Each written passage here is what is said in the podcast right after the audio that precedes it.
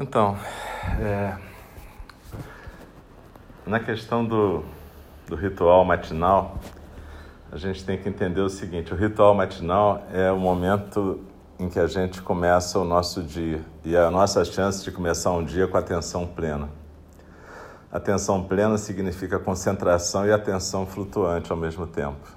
Então, quando a gente senta em zazen, nessa meia hora, a gente tem que passar por chamata, vipassana e zazen e ao mesmo tempo despertar a intenção de praticar, para que o dia da gente seja um dia com atenção. O ritual não é uma coisa para você fazer obsessivamente, ficar preocupado com a forma. Você não pode virar um chato. Ao mesmo tempo, não pode ser uma coisa desleixada, do tipo malandro, faz do jeito que quiser. Tem um caminho do meio aí também, que é o fato da gente estar tá junto e funcionando como um organismo. Não tem um certo e um errado típicos, cada centro faz de um jeito. A gente copiou algumas coisas do pai, algumas coisas que o mestre Tokuda ensinou e a gente foi criando o nosso jeito. Então esse jeito também não é uma coisa que tem que ficar durante 200 anos. É, ele vai mudando também. O importante é que a gente faça junto e que a gente esteja plenamente presente no que a gente estiver fazendo com intenção e atenção. Então aqui, o, o, quando a gente fez essa parte toda, o Diego fez a parte do acólito, que é acendeu o carvão, acendeu o incenso, tocar o dencho. Isso tudo são maneiras de chamar a nossa atenção e de lembrar a gente onde é que a gente está e o que, que a gente está fazendo. O celebrante aqui, ele é só um mestre de cerimônia. Tudo bem, frequentemente ele é um professor também, mas isso não é a questão. A questão aqui é que ele é como se fosse o mestre da dança, e é só isso. Mas todo mundo que está aqui junto tem uma função importante. E é isso que a gente tem que preservar e com uma certa alegria no coração. Não é, como eu disse, você não tem que se tornar um chato da forma e nem um preguiçoso, mas tem que ter uma atenção plena com a intenção de ter um dia com presença e alegria. Então, vamos tentar fazer o ritual. Eu vou estar parando às vezes essa dança vai estar meio parada, meio sincopada, mas é assim mesmo, é assim que funciona. Então, aqui nesse primeiro momento, o celebrante vai, chega aqui, fez aquilo, a gente faz um gachô, o Buda, e aqui a gente sai com o pé direito, e a gente vai até a parte da esquerda do altar da gente, onde, estão, onde está o Buda dos falecidos. A gente faz uma reverência. Aqui a gente acende um incenso. E aqui o celebrante vai pensar que a vida dele deve seguir mais ou menos como um incenso e que ela deve ser inteiramente consumida como um caminho do Dharma, sem deixar resto. Depois ele pega incenso desse em pó, encosta na testa e pensa que a sua cabeça, o seu espírito esteja a serviço de Buda, Dharma e Sangha. Depois ele encosta no coração e fala que o seu que o meu coração esteja a serviço de Buda, Dharma e Sangha. E aí eu coloco o incenso em cima do carvãozinho. Aí eu chego aqui diante do altar dos doentes e eu faço de novo uma reverência com a intenção de que a nossa prática possa ajudar essas pessoas a terem sucesso no seu caminho. Aí eu me volto sempre de frente para o Buda, eu não dou as costas aqui nessa hora de virar, eu viro então para dentro e vou caminhando. Nessa altura o acólito entra e vai para o lugar onde vai ficar o tambor. E aqui a gente volta para a almofada.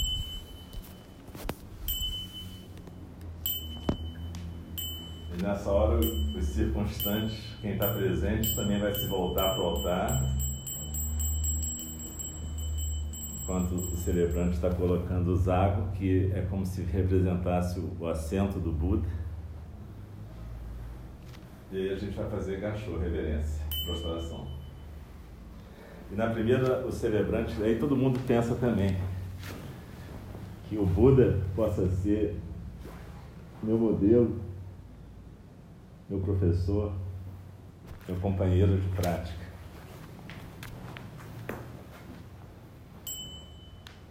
Na segunda prostração, a gente coloca a intenção de que a nossa vida seja a corporificação do Dharma, que a nossa vida seja uma manifestação do ensinamento do Buda.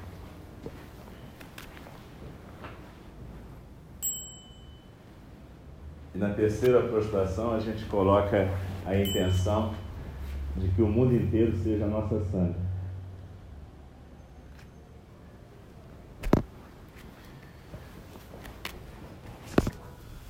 Bom, agora vai ter para os celebrantes a segunda rodada na frente do altar.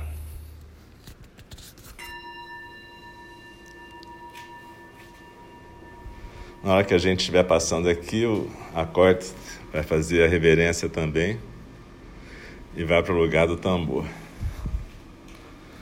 E aqui a gente vai oferecer de novo incenso. No caso, vocês podem oferecer depois também na hora de passar por aqui. E a gente vai colocar a intenção de que todos os seres, os mortos e os vivos, nos três tempos, possam se beneficiar da nossa prática.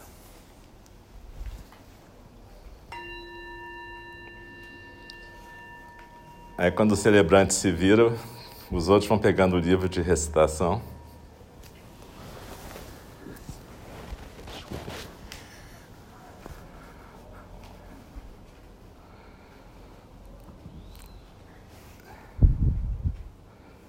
E aí a gente volta, o celebrante, aqui no caso hoje vocês não estão vendo, mas tem três celebrantes. A gente volta para a nossa almofada.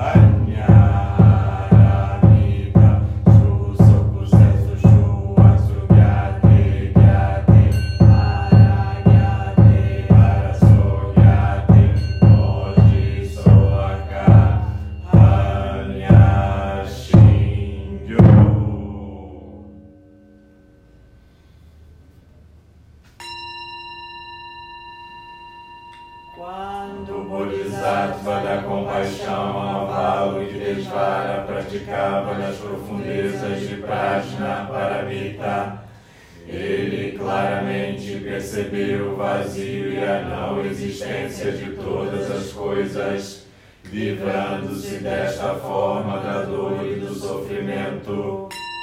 Oh, Shariputra, que a forma é o vazio, o vazio é a forma. Tudo que tem forma é exatamente o vazio, e tudo que é vazio é exatamente a forma. Dessa maneira, as sensações, as concepções, a discriminação e a consciência são também vazias e desprovidas de substância. Oh, Shariputra, o vazio de todas as coisas não e não pode ser destruído. E dessa maneira, no vazio não há forma, não há sensações, não há discriminação e não há consciência. Não há olho, não há ouvido, não há nariz, não há língua, não há corpo e não há mente. Não há cor, não há som, não há cheiro, não há gosto, não há tato e não há fenômenos. Existe desde o reino da visão até o reino da consciência. Não há ignorância nem extinção da ignorância. Não há nascimento, não há sofrimento, não há causa do sofrimento. Não há velhice, não há morte, não há extinção do nascimento, extinção do sofrimento, da velhice ou da morte. Não há sabedoria, iluminamento e nada para ser ganho. Como nada para ser ganho, Bodhisattva vive em Prajna Paramita. E não há obstáculos em seu coração. E sem obstáculos não há medo, muito além dos pensamentos ilusórios, ele atinge o Nirvana. Do passado, do presente e do futuro obtiveram completa sabedoria e perfeito iluminamento praticando Prajna Paramita. Saiba então e repita o grande mantra, o brilhante inigualável mantra que completamente elimina todo sofrimento verdadeiro além de qualquer falsidade tendo ido, tendo ido mais além para outra margem da iluminação. Salve. Agora recitamos o Sutra do Coração. Os méritos decorrentes desta recitação oferecemos a. Vocês se viram para o altar?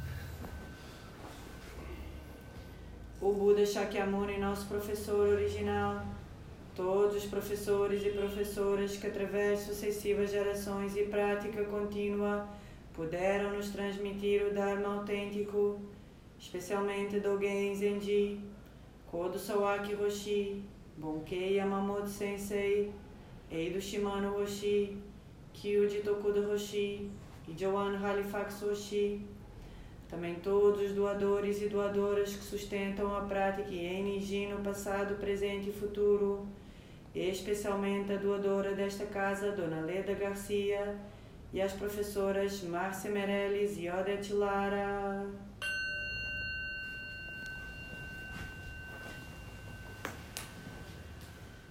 Que pedimos com isto é que tenhamos generosidade, disciplina, paciência, concentração, sabedoria e equanimidade para nos dedicarmos aos três treinamentos e aos oito caminhos de libertação, fazendo de Aningi um verdadeiro centro de prática, cuidando amorosamente de todos os seres e levando-os ao estado de não nascer.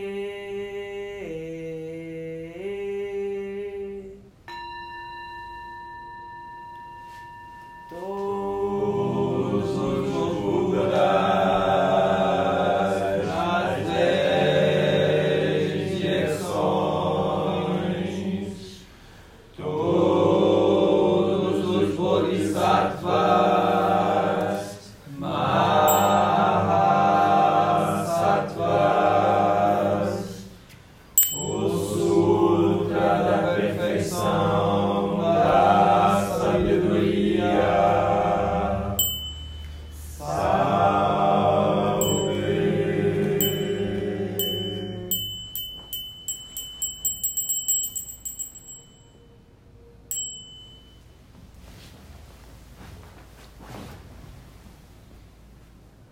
aqui a gente coloca a intenção de que a gente possa imitar o caminho de todos os bodhisattvas.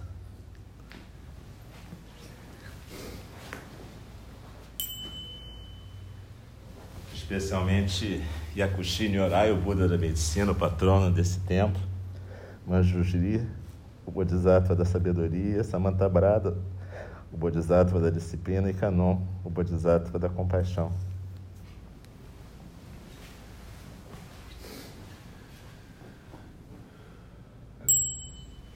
E aí o celebrante, nessa hora,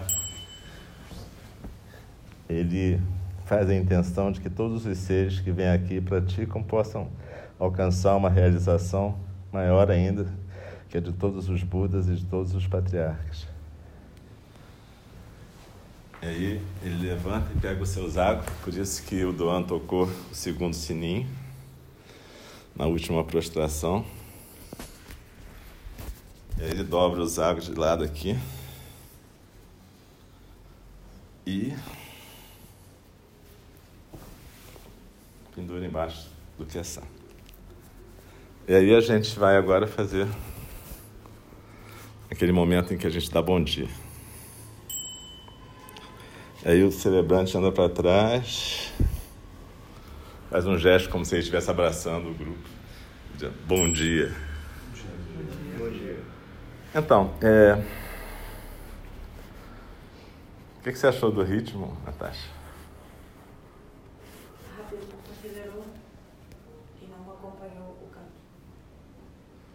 estava é, um pouquinho rápido, então às vezes ficava difícil porque a gente tinha que te acompanhar e normalmente você tem que ter uma coisa mais simultânea, que ninguém tenha que fazer um esforço para acompanhar, nem você nem a gente. Então, de alguma maneira, tudo bem que tanto tempo que não rola um tambor aqui, né? Bater um tambor é uma coisa boa, né? Qualquer terreiro de candomblé tem um terreiro. Né? Pois bate o tambor, né? Tá. E aí a gente. Podia ter isso no Zen, né? Mas enfim. Na verdade, acontece o seguinte: é isso aí. A gente vai ter que fazer mais vezes para ir acontecendo isso. Também a gente vai ter que botar outras pessoas de vez em quando, né? Porque a ideia é que todo mundo possa fazer tudo. Até é, essa questão dessa. Às vezes a gente acha que só um professor pode fazer a cerimônia, não é isso? Só pode fazer a cerimônia quem sabe fazer a cerimônia.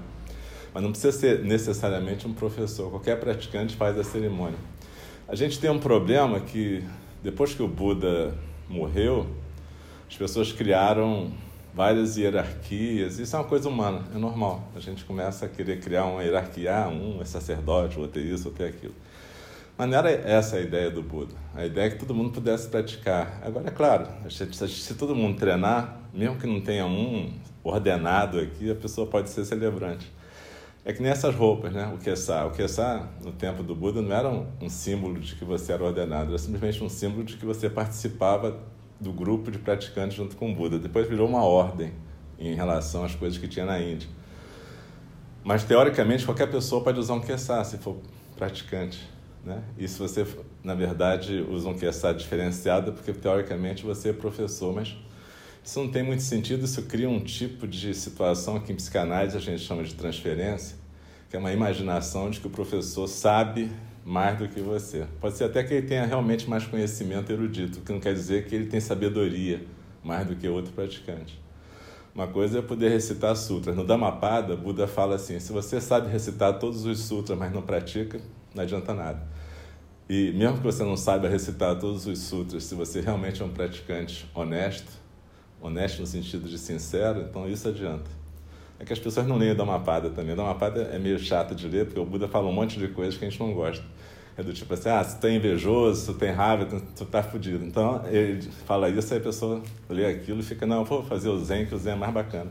Porque você não entende nada que está escrito nos livros Zen, aí você interpreta do jeito da tua cabeça, entendeu? Aí você não se aborrece muito e fica achando que você está fazendo tudo certinho. Mas quando você vai ler o Dhammapada, é chato pra cacete que é muito claro, sabe? Ele não tem enigmas. Ele está dizendo ali muito claramente como é que você deve se comportar. E para a gente é esquisito isso. Então a gente prefere um texto que a gente não entende, que aí a gente entende do jeito que a gente quer. Assim também é quando as pessoas acham que não precisa de professor, que é, outro, é outra maluquice. O cara, ah, então tá, já que é assim, então não precisa de professor também. Não é isso. Você precisa de alguém para ocupar essa função. Do mesmo jeito que a gente precisa da Natasha aqui nesse momento como doan, eu como celebrante, vocês como participantes. Então a gente precisa de todo mundo. E cada um vai ter uma função nesse momento. Por isso que é uma dança, né? Uma dança você não dança se as pessoas não estiverem nas suas funções, a orquestra, os dançarinos, enfim. Então a ideia é que a gente possa praticar isso e a gente se tornar, como diz o Buda, um praticante honesto, né? Um praticante presente. Porque a ideia do ritual matinal é que o nosso dia inteiro possa ser assim, um dia com presença. Não um dia com jeitinho, do tipo, ah, faço do jeito que eu tiver que fazer, foda-se. Não é bem isso, a gente tem que estar presente. Ser praticante dá trabalho, entendeu? E ninguém é obrigado a ser praticante. Mas se você resolve virar um praticante do Dharma de Buda, você tem que ter atenção plena. É como se você estivesse pilotando um avião, sabe? É diferente até de dirigir um carro. É mais como pilotar um avião, que tem milhares de instrumentos. Então você tem que prestar atenção em todos os instrumentos, sabe? Praticar não é só deixar rolar o que vier. É você prestar atenção em tudo. Então você tem que ter concentração na sua tarefa momentânea e ao mesmo tempo uma atenção flutuante que permite a você observar tudo que está rolando, sem ficar preso em nada, na verdade. E também permite a você evitar a armadilha do seu ego. O ego tem várias armadilhas. O ego não é ruim, entendeu? O ego, como eu disse, serve para a gente desempenhar as tarefas que a gente tem que desempenhar. Mas se a gente começa a ficar maluco, obsessivo, por exemplo, com as tarefas, a gente começa a dar mais atenção para o ego da gente do que para a tarefa. Ou a gente começa a ficar enchendo o saco dos outros. Ah, tem que fazer assim, tem que fazer assado, não sei o quê. Aí a gente vira um chato. Chato do Dharma. Existe muito chato do Dharma também. E existe o malandro do Dharma. Então a gente tem que evitar essas duas posturas, entendeu? Tanto a do malandro quanto a do chato.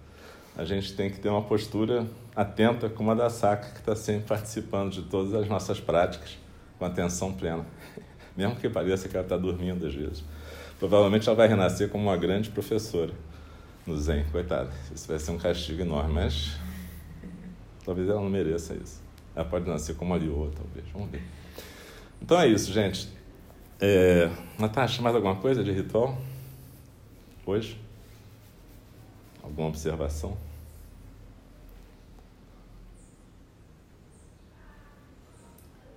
É bom sentir todas as funções, né? É, a gente pode. posição já tem que ter passado por todas as funções. É, a gente pode trocar isso da próxima vez, começar a experimentar. Porque hoje foi legal para a gente deixar fluir um pouco também, porque tinha que acontecer, né? Pra... É uma ideia também, né? Desse, dessa, É, dessa, mas dessa agora pessoa que faz a dança. Isso. Mas eu acho que o que você está falando é importante no sentido que a gente, da próxima vez, se as mesmas pessoas estiverem aqui, a gente começar a brincar um pouco de trocar os papéis. Sim. E aí ter essa coisa. Quem estiver no Doan talvez tenha que aprender, não faça exatamente igual. A gente para, com, né? E vê como é que faz. É, acho que é isso. Quarta-feira a gente vê quem está aqui, quem sobrevive, né? Você me escuta? Você me escuta? Sim, mas foi fácil. é, talvez tenha que deixar a porta aberta, né? Na... Quando eu for pro dance show, né? Não, porque você falou, olha Ah, disse, tá não, bom. quero cantar. Ah, não, por isso foi fora. Sim. É. Então tá, então vamos fazer de novo. E, ah, sim, o ritual da cozinha. O ritual da cozinha, na verdade, era bem mais longo, né? Na- se você for ver no caderninho, tem um ritual da cozinha que demora uns 15 minutos, mais ou menos. Aí a gente abreviou aqui na casa para não ficar essa coisa, porque tinha recitava de novo o Sutra do Coração, recitava um monte de coisa. para evitar é, que as pessoas dormissem na cozinha, então a gente deu uma abreviada, né? Mas também tem o sentido, quer dizer, na verdade, é, a gente faz na cozinha, mas aquilo é como se fosse a abertura do SAMU, do SAMU inteiro da casa, entende? E do SAMU da nossa vida também, mesmo para quem vai sair daqui. Quer dizer, é, trabalhar, né? E você descobrir que você tem uma função e que é uma função que tem a ver com o coletivo, né? E, e na verdade, a gente, quando a gente não cumpre a função da gente, a gente não está só deixando de cumprir a nossa função, a gente está atrapalhando todo mundo, né? Todos os seres. Ai, ai. Então tá bom. 25 minutos de falação tá bom já.